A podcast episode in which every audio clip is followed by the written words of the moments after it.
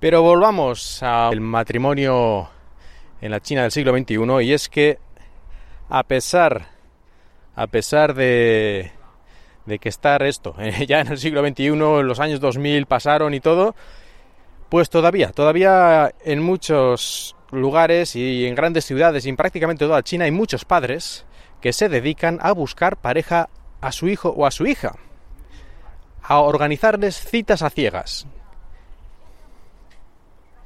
Siempre, claro, buscando buenos candidatos que tengan un buen trabajo, que sean de buena familia, con un apellido que sea decente y todo ese tipo de cosas muy a la antigua usanza que, como digo, se siguen manteniendo en el país. Incluso no suele ser raro que exijan a este chico, a este posible marido, que tenga ya la casa y el coche todo preparadito y comprado para su nueva mujer.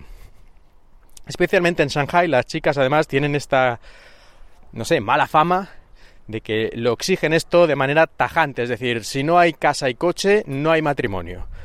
Bueno, pues no sé, a lo mejor, dado que los precios de los pisos son cada vez más absurdos, elevadamente absurdos, tal vez estas van a entrar pronto en la gama de, de mujeres sobrantes, pero ya por decisión propia, porque así no hay quien se case.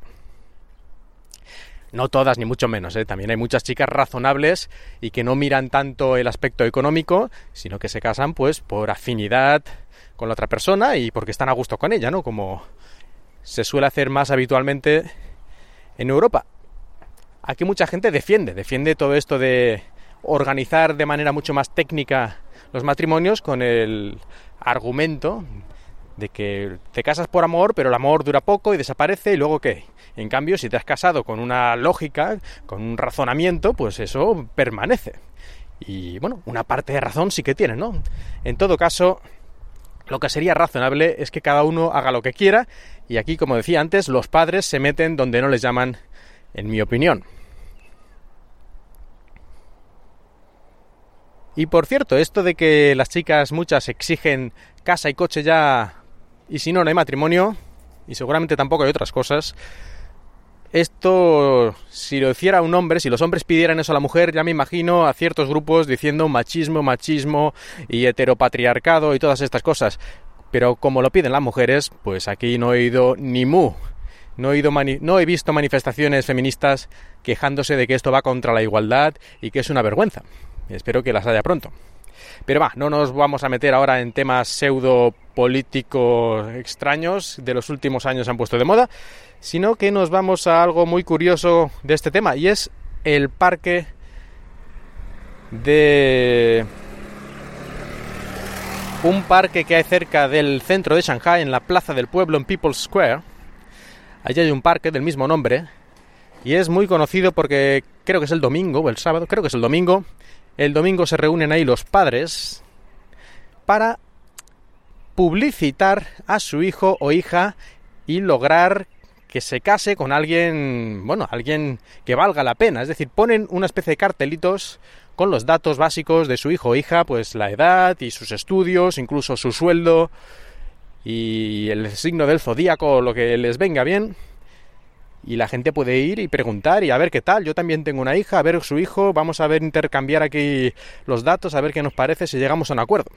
Y aquí hay cientos y cientos de padres que van a esta zona, a veces incluso abuelos, para sus nietos que van allí a publicitar, intercambiar y arreglar al final un matrimonio para sus hijos. Especialmente yo creo que para hijas, pero también hay muchísimos padres con ahí sus fotos también a veces incluso de sus hijos. Y lo peor de todo no es que hagan esto, sino que sus hijos no suelen saber nada.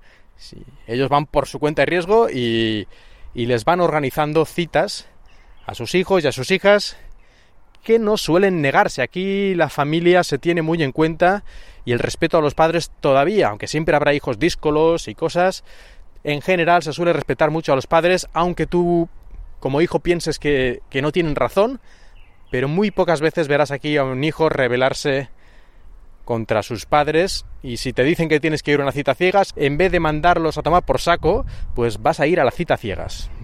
yo creo que es muy raro que alguien se niegue a esto, cuando en España, en la mayoría de los casos, pues tú dirías, pero tú estás tonto o qué te pasa. Pero aquí no, aquí no funciona así. Y en este parque del centro de Shanghai, donde se publicitan de manera muy... La verdad es que es bonito o curioso verlo, ¿no? Ver a cientos y cientos de padres sentados ahí en sillitas y con la publicidad, un cartelito delante. Y naturalmente también hay unos profesionales que ya son como brokers, que tienen sus listas y tú les puedes pedir, a ver, tiene una chica que viva por esta zona o que tenga estos estudios y tal, y te sacan ahí su lista y te van diciendo, pues tengo este y esta, que este tal y aquel cual, y te lo van explicando todo. Y tienen si consiguen hacer esta, esta relación, pues se llevan una, una tarifa, por supuesto. Bueno, pues esto en este parquecito, pero recientemente ocurrió algo bastante curioso.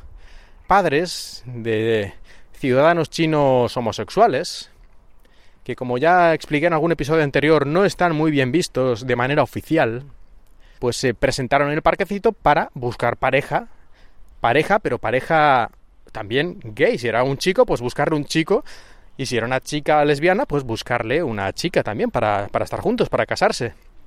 O no, técnicamente casarse de momento es imposible en China. Pero bueno, les buscaban pareja. Era más que nada una especie de protesta, de alguna forma, ¿no? Mostrando la desigualdad que hay para estas cosas. Porque realmente, como no podía ser de otra manera, a los pocos minutos de intentar hacer lo mismo que hacen todos los demás padres, llegó la policía y los desalojó diciendo que no habían pedido permiso para hacer una manifestación porque estaban también repartiendo algunos folletos o algo así.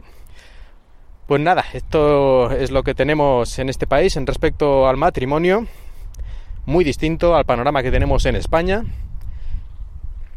Y espero que me dejéis algún comentario sobre esto, si os llama la atención, en emilcar.fm o en Twitter, arroba paseo Shanghai.